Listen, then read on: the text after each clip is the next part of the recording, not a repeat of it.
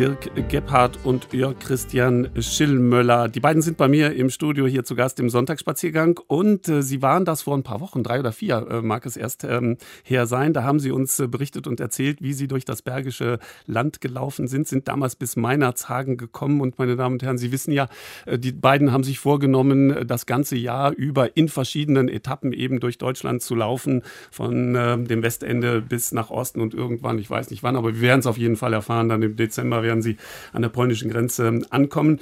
Ja, guten Tag und guten Morgen, Dirk Gebhardt, äh, Jörg Christian Schillmöller. Meinerzhagen war gerade noch Bergisches Land, ist aber auch schon Sauerland. Ja, Meinerzhagen haben wir selber die Sprungschanze ins Sauerland getauft, denn in Meinerzhagen gibt es auch eine Sprungschanze. Das war das Ende unserer dritten Etappe und die vierte Etappe hat uns dann äh, nach Finnentrop geführt.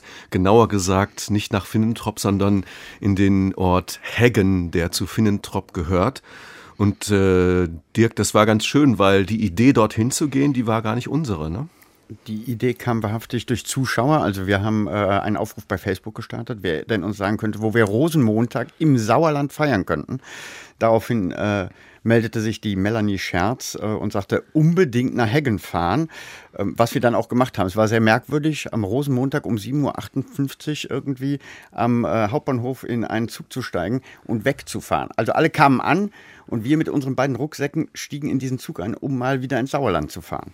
Und dann kamen wir halt gegen äh, 10 in Heggen an, nach einem schönen Gang von ein paar Kilometern entlang der Bigge mit einer schönen Eichenallee. Und wir wurden dort so aufgenommen, als wären wir immer schon da gewesen. Also der Präsident des Karnevalsvereins, Jürgen Sprenger, hat nur gesagt, ja, dann kommen Sie mal mit rein. Dann hat er sich um 11.11 Uhr ans Mikro gestellt, die Prinzen begrüßt und gesagt, dass heute Besuch da ist vom Deutschlandfunk aus Köln. Und äh, dann haben wir da einen legendären Tag verbracht zwischen den äh, zwischen der Funkengarde in Blau und der Prinzengarde in Rot. Und vielleicht zur Einstimmung mal, die beiden Garden, die pflegen so eine freundliche Hassliebe. Das heißt, die äh, singen gegenseitig übereinander.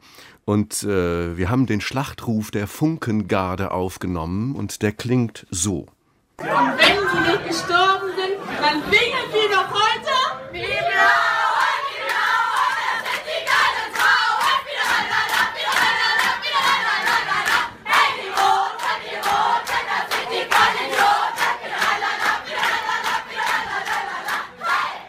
Ja, die Roten, die Roten, das sind die Vollidioten. Ne? Dann singen also die blauen Funken, die äh, jungen Frauen über die Prinzen, die sich darüber wieder dann eben amüsieren und dann zurücksingen. Und so ging das den ganzen Tag. Ja, ich, nicht, dass dann im nächsten Jahr alle, die sonst nach Köln, nach Mainz, nach Düsseldorf äh, zum Karneval gehen, dass die danach nach Heggen, wie hieß es? Finnentrop, ähm, kommen. Die werden sich über einen Besucheransturm dann freuen können nächstes Jahr. Aber mal gespannt, wie es weitergeht, eure Geschichte. Ja, wir haben ähm, tatsächlich, also wir waren richtig gerührt nach dem, nach dem Tag, weil, weil wir äh, erstens halt so freundlich da aufgenommen wurden und zweitens, äh, ja, dir kann man sagen, eine, eine lebendige Dorfgemeinschaft erlebt haben. Die naja, zumindest dieser Karnevalsverein, der war sehr lebendig. Ähm, da war auch das, der Zusammenhalt zwischen den Leuten sehr groß. Auch ähm, dieser, ähm, dieser Wettstreit der Prinzengarde, die nur aus Männern bestand, und der Funkengarde, die nur aus Frauen bestand, der war natürlich sehr spaßig gemeint. Und ob da so viele jetzt am Rosenmontag auftauchen können, weiß ich gar nicht nächstes Jahr. Das war mehr oder weniger eine Privatveranstaltung. Also das nannte sich der Prinzenfrühshoppen um 11.11 Uhr. Ja, Christian war sehr positiv gestimmt, als wir dahin fuhren, weil er dachte, das dauert zwei Stunden. Ich meinte schon, das geht bis tief in die Nacht. Es ging dann auch bis tief in die Nacht. Wir haben dann viele Gespräche geführt. Ich habe zum Beispiel gesprochen mit äh, Sabrina Wilmes, die ist die Trainerin der Funkengarde. Und wenn wir mal hören, was sie erzählt, dann versteht man vielleicht, welche Rolle Karneval in Heggen hat. Ja, ich bin quasi da reingewachsen oder erzogen. Meine Mama war das erste Funke-Mariechen auch. Äh, mein Papa war letztes Jahr sogar Prinz. Ich bin das gar nicht anders gewöhnt. Also für mich macht das Karneval auch aus. So mit den Mädchen, die Gruppe, diese Gemeinschaft ähm, ist auch schon ein sehr starker Zusammenhalt. Sind alle sehr gut befreundet und ähm, das ist das Schöne daran. Also ich könnte mir das Karneval ohne die Gruppe und den Spaß gar nicht so vorstellen. Ja, jetzt könnte man meinen, dass Karneval dann so abgekoppelt ist von allem. Das stimmt aber auch nicht. Wir haben am Rande dieser Veranstaltung ganz, ganz viele Gespräche geführt. Da ging es um Pegida, um Medienkritik. Aber es ging auch um die Anschläge von Kopenhagen, weil einer von den Jungs aus Hengen, äh, dessen Frau lebt in Kopenhagen und der jüngste Anschlag dort war 300 Meter vom Haus seiner Schwiegereltern entfernt. Und äh, das ging dann tatsächlich bis morgens um zwei. Ja, wobei wir sagen mussten, dass also morgens um zwei konnte man feststellen, dass die Funken entweder weniger trinken oder trinkfester sind.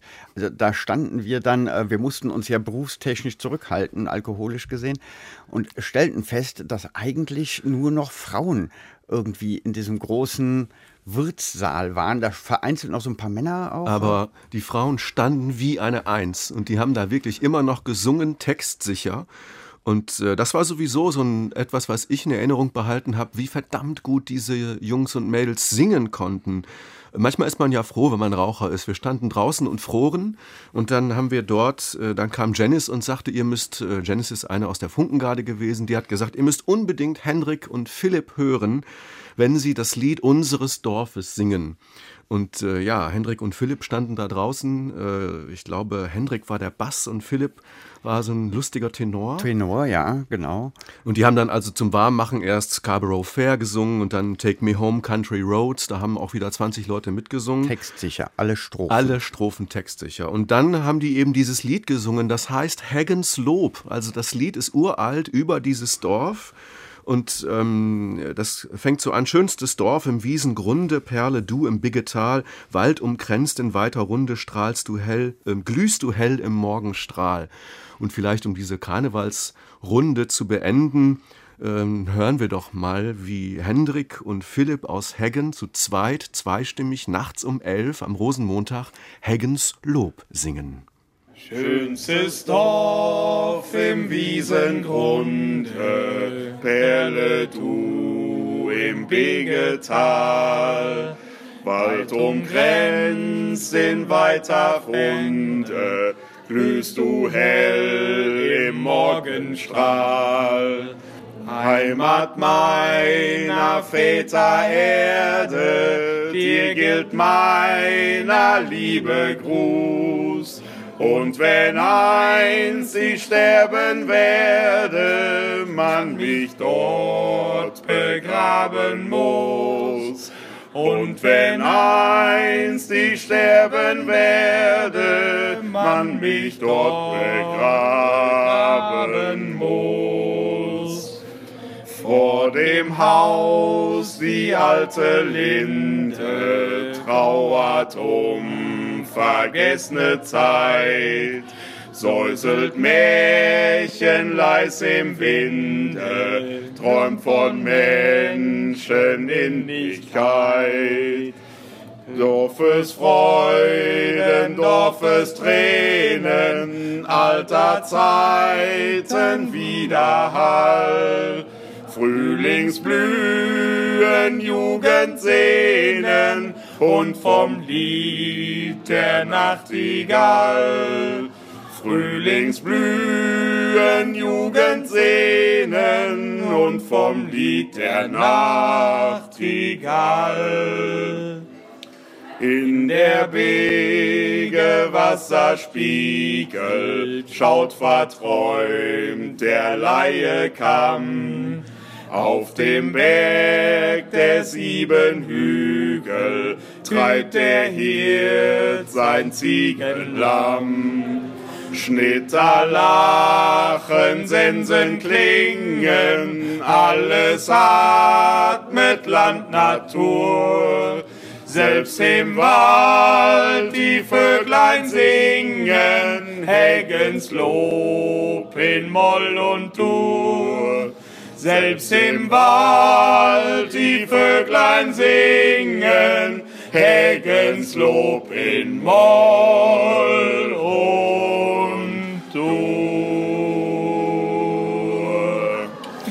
Ja, also liebe Heggener, sofern Sie uns jetzt zuhören äh, sollten, dem Sonntagsspaziergang hier im Deutschlandfunk, also wenn Sie uns sehen würden, wir waren fast versucht aufzustehen und die Hand an die Brust zu legen in Herzhöhe und mit Ihnen äh, zu singen. Das ist aufgenommen worden mit dem Deutschlandfunk-Mikrofon von Dirk Gebhardt und Jörg Christian Schüllmöller auf ihrer vierten Etappe der Deutschland-Tour, dort eben im Sauerland. Und die Sänger waren Hendrik und Philipp. Und obwohl es tief in der Nacht war, wie wir gehört haben, sind die beiden wirklich sehr, sehr stimmlich fest.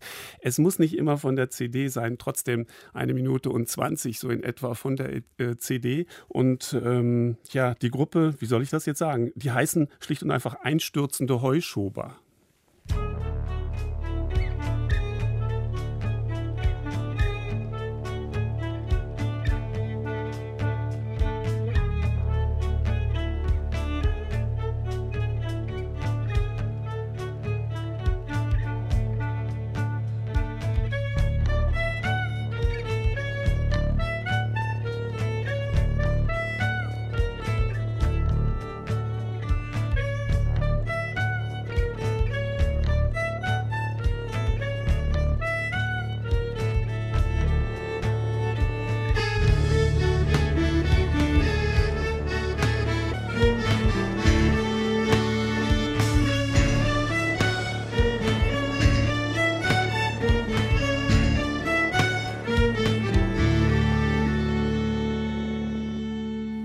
Wir begleiten Jörg Christian Schillmüller und äh, Dirk Gebhardt auf ihrer Wanderung durch das Sauerland.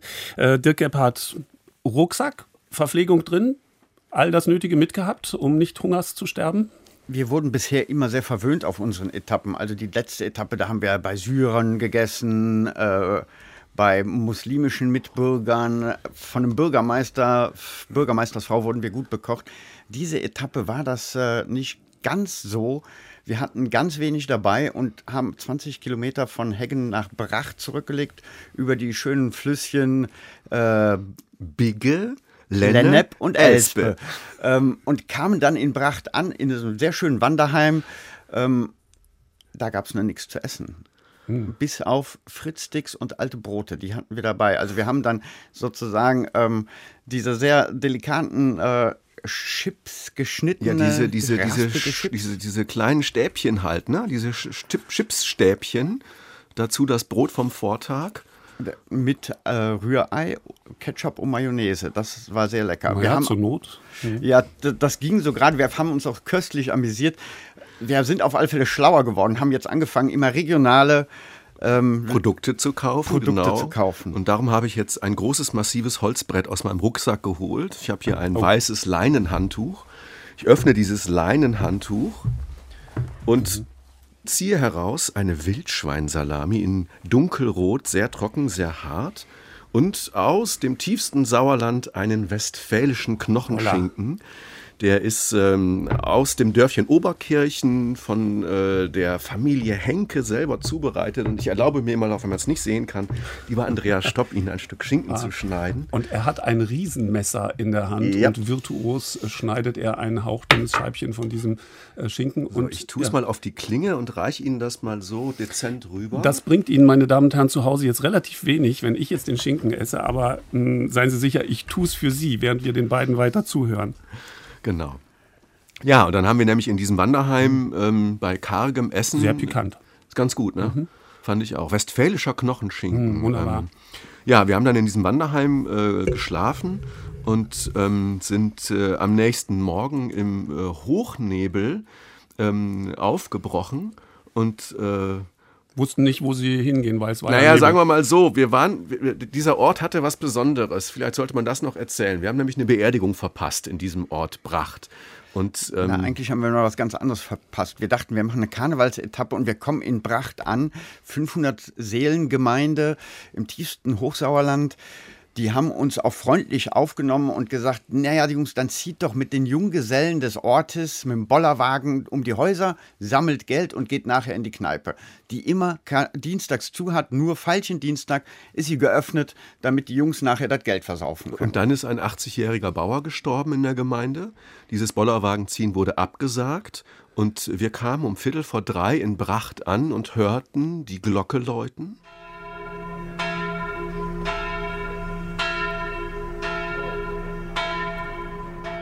Und haben dann eben tatsächlich gefragt, ob wir vielleicht äh, später bei dieser kleinen Trauerfeier, naja, klein wäre untertrieben, vielleicht teilhaben dürfen, weil das ganze Dorf, 180 von 500 Leuten waren dort versammelt.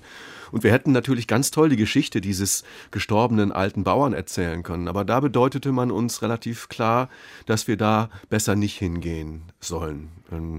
Das haben wir auch dann nicht gemacht, aber so haben wir quasi äh, eine Beerdigung verpasst, die wahrscheinlich die Geschichte dieses Dorfes Bracht schön hätte erzählen können, Dirk. Ja, aber äh, gut, das war nun mal so und am nächsten Morgen mussten wir dann auch äh, los. Ähm, wir dachten, naja, wir gehen, nee, erst wollten wir mit dem Bus fahren, das ging aber nicht, weil angeblich kein Bus fuhr. Wir kamen in diesen Hochnebel, man konnte wirklich 10, 15 Meter weit sehen und mussten aber an der Bundesstraße entlanglaufen, was uns beiden so ein bisschen unheimlich war. Wir haben es da am mhm. Tag davor auch gemacht.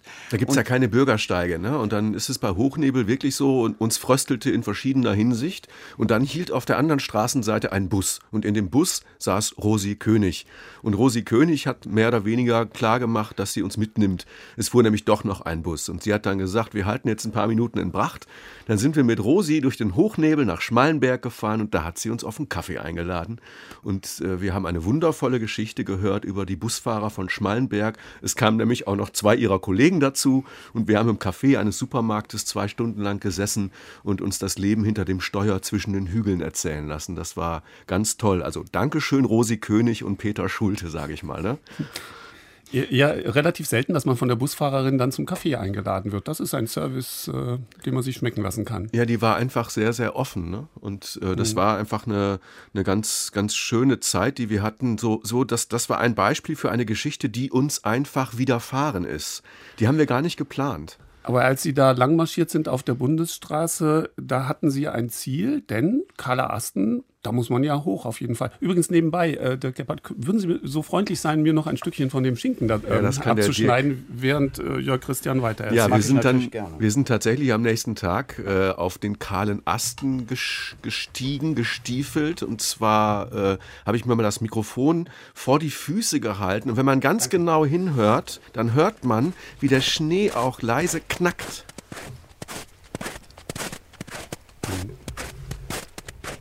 Das ist dieses Nachgeben, dieses, dieser, dieser zweite Klang, dieses, dieses leichte Drücken. Und das war sehr schwer zu gehen, weil es ging steil bergauf, es war glatt. Und ähm, ich ähm, werde auch äh, niemals vergessen, dass ich in diesem strahlenden Sonnenschein von meinem lieben Kollegen Dirk Gebhardt gnadenlos abgehängt wurde. Das klang so. So, ich kann nicht mehr. Wir sind kurz vorm Karl Ersten, aber dieser 1 PS Motor da hinten, der hängt mich gerade gnadenlos ab. Aber das macht nichts. Denn es ist so schön hier. Und vor allen Dingen da oben, da sind auch die Bäume so ganz toll frostig. Sieht einfach wunderschön aus. Zum Wandern, da, bei mir ist das wirklich so, Wandern löst so einen Reflex des äh, meditativen Hinschre da, da vor sich Hinschreitens aus.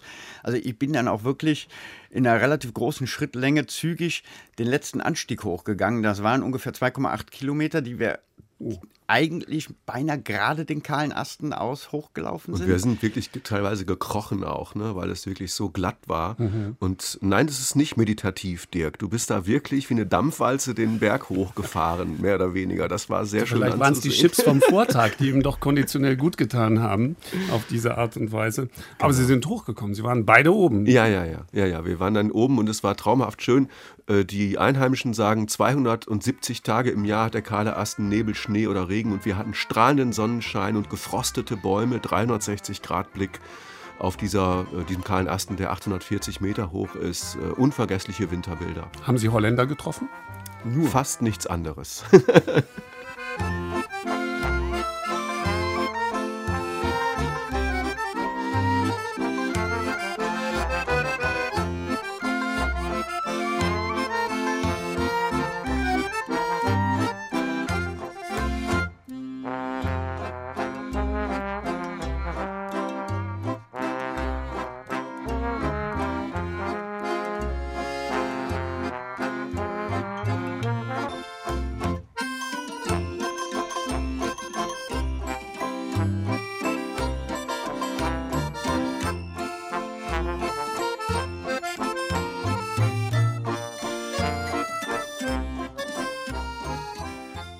Der Sonntagsspaziergang im Deutschlandfunk, meine Damen und Herren. Ich bin nur bedingt ähm, einsatzfähig, äh, was das Sprechen betrifft, weil ich mich gerade an die Wildschweinsalami gewagt habe. Deswegen bin ich froh, dass die beiden da sind, Dirk Gebhardt, Jörg Christian Schillmöller. Das Interessante, wenn man ihnen zuhört, und wir haben ja über die ersten Etappen auch schon äh, gehört, sie treffen bei ihren Wanderungen immer wieder auf, auf Menschen und auf Gegebenheiten, äh, die sie ja an die großen politischen Themen des Tages und unserer Zeit äh, erinnern. Wir hatten beim letzten Mal, wie gesagt, die Flüchtlingsproblematik und wie werden diese Menschen aufgenommen, wie, wir, wie gehen wir mit ihnen um. Und diesmal ist ihnen was anderes, aber ähnliches äh, passiert. Stichwort Landarztmangel.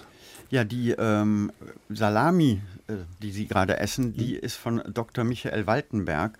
Der ist ähm, der Allgemeinmediziner in Oberkirchen. Oberkirchen, ganz kleiner Ort, auch 800 Einwohner. Wie kommt der denn an Salami als Arzt? Ähm, Weil er hat er ein Hobby und das ist die Jagd. Ähm, ah, und er, er hat natürlich dann auch Schwarzwild, was erlegt werden muss, damit es nicht zu viele Schäden im Wald anrichtet.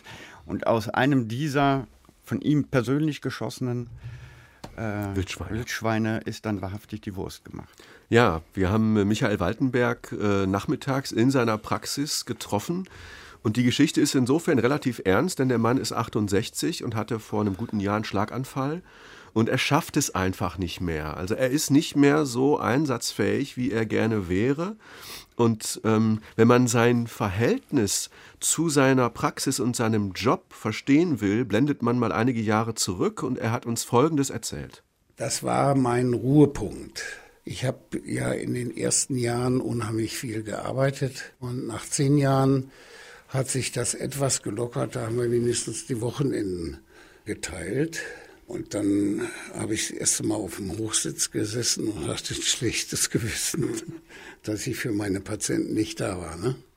Und äh, das war für uns ein sehr eindringlicher Moment, weil er einfach äh, Inzwischen äh, soll auch dieses Gebäude verkauft werden und es ist die große Frage, wie findet man einen Nachfolger? Und Dr. Waltenberg hat alles probiert, Internet und die Kassenärztliche Vereinigung und diverse Fachzeitschriften.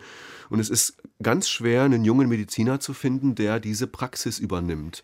Und, und man ähm, muss dazu sagen, diese Praxen auf dem Land, die sind ja nicht ähm, insolvent. Also mhm. er hat uns dann erzählt, dass er um die 950 Patienten behandelt hat, und zwar von Januar bis ja. Februar. Also genau. Mitte Februar war es, ja, als wir mit ihm hm. gesprochen haben. Das ist, da wird auch wahrhaftig Geld verdient. Also ja, und es zeigt, wie wichtig es ist, dass genau, die ärztliche Versorgung ja. dort äh, intakt bleibt. Ne? Also wir haben da viel gelernt, auch über die Versuche, dann diese MVZs aufzubauen, diese medizinischen Versorgungszentren, wo dann in einer Praxis zum Beispiel ein Kardiologe und ein Internist zusammengelegt werden, in der nächsten Praxis vielleicht ein Allgemeinmediziner und ein Urologe, sodass man irgendwie auf dem Land eine gestreute Versorgung hinbekommt, die den Namen auch verdient. Aber die Patienten von äh, Dr. Waltenberg, und ich habe zum Beispiel willkürlich eine Frau in einem Blumenladen angesprochen, äh, die erzählen vor allen Dingen, dass dieser Arzt eben auch ein Familienvater gewesen ist über all die Jahre. Der kennt nicht nur die Oma, der kennt auch die Mutter und den Vater und die Kinder. Und wenn die Kinder krank sind, fragt er nach der Oma. Und wenn die Oma krank ist, fragt er nach den Kindern. Und das haben die Leute natürlich total gern, dass die halt so auch richtig aufgehoben sind. Ne? Und dann hat mir im Wartezimmer auch eine Frau gesagt, manchmal braucht man das. Mhm. Es ist, äh, ist auch interessant äh, zu hören, dass äh, vielleicht äh, in, der, in der städtischen Dichte der ärztlichen Versorgung mit vielen Fachärzten muss die Lebensqualität aus diesem Grund nicht unbedingt höher sein als auf dem Land, wo ich noch persönlich als Mensch äh, quasi ähm, bekannt bin und auch entsprechend geachtet werde. Ja, auf alle Fälle. Das macht auch einen Teil, glaube ich, so einer dörflichen Struktur aus, die die Menschen dann auch schätzen und lieben. Und auch mhm. in den Dörfern ist es ja so, wir haben eher mit Dörfern zu tun, wo die Altersstruktur sehr hoch ist. Also wir reden mal von 50 plus. Wir haben sehr wenig oder wir sehen sehr wenig junge Menschen, bis auf Heggen, große Ausnahme. ähm, und wenn die Leute, die können, sind auch nicht mehr so mobil, dann zu sagen, wir fahren bis nach Schmallenberg, das sind dann zwölf Kilometer oder sowas, das ja, ist ja. für die zu weit. Einer der Patienten äh, von Dr. Waltenberg war äh, Hubertus Gilsbach, der aber auch ein guter Freund ist und äh, das war so ein richtiges sauerländisches Original, das wir Ihnen gerne noch vorstellen möchten. Denn Hubertus Gilsbach hat uns in seiner Ferienwohnung schlafen lassen. Und ähm, der Mann ist nach eigener Auskunft Holzhauer. Ein ganz wichtiger Beruf im Sauerland. Also im Prinzip jemand, der im Wald dafür sorgt, dass Bäume geschlagen werden und der dann Leute mit Biomasseheizung versorgt, mit Pellets, aber auch mit Hackschnitzeln. Und äh, der Herr Gilsbach, wenn der erzählt von seiner Heimat und dem Wald, das klingt so. Ist das hier gutes Holz im Sauerland? Ja, selbstverständlich. Wir, haben, wir sind hier auf einer Meereshöhe von 600 Meter und man sagt immer so schön, ab 500 Meter ist eh alles anders. Und logischerweise ist auch unser Holz besser hier oben, ne? weil es langsamer wächst und äh, das ist sehr hart, ja. Herr Schillmüller, wie konnten Sie diese Frage stellen, ob das Holz dort gut ist? Selbstverständlich ist es gut. Ja, in der Tat. Ähm, ich hatte im Hinterkopf die Weihnachtsbaumgeschichte. Im Sauerland wachsen ja ganz viele Weihnachtsbäume in Monokultur und da gibt es auch viel Kritik, wegen der, weil die halt auch stark gespritzt werden. Aber nichtsdestotrotz hat Herr Gilsbach uns in der Villa Forest übernachten lassen.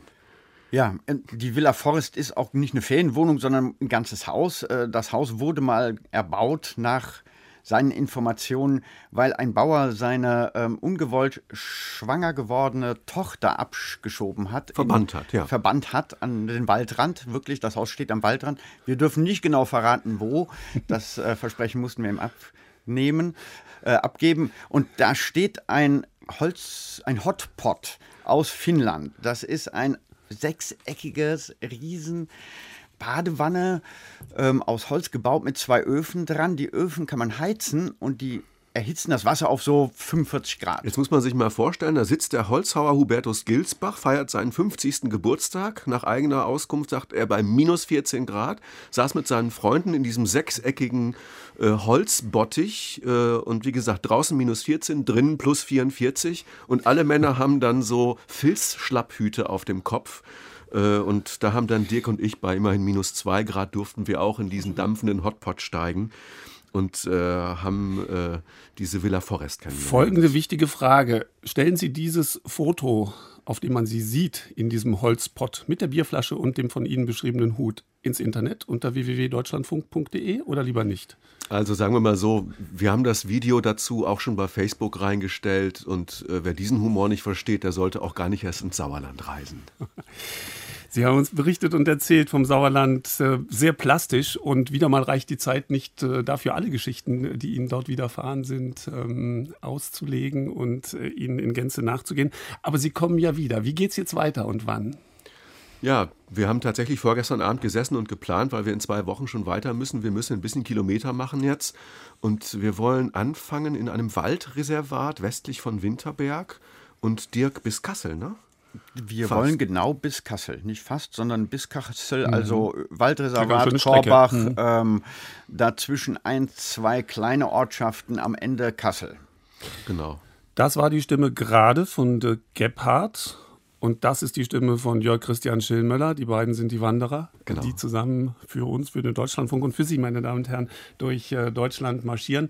Vielleicht wollen die beiden noch ein bisschen hier bleiben. Ähm, ein Hilfsmittel, was Ihnen versagt bleibt, weil Sie es selber nicht nutzen, das nutzt jetzt ein anderer Kollege von uns, Volkert Lenz, der fährt mit dem Fahrrad durch Nepal, durch den Himalaya. Ist ja auch was, also hören Sie da gleich noch ein bisschen zu. Danke, Vielen Dirk Dank, Gebhardt. dass wir hier sein durften. Sehr Danke. gerne. Bis bald.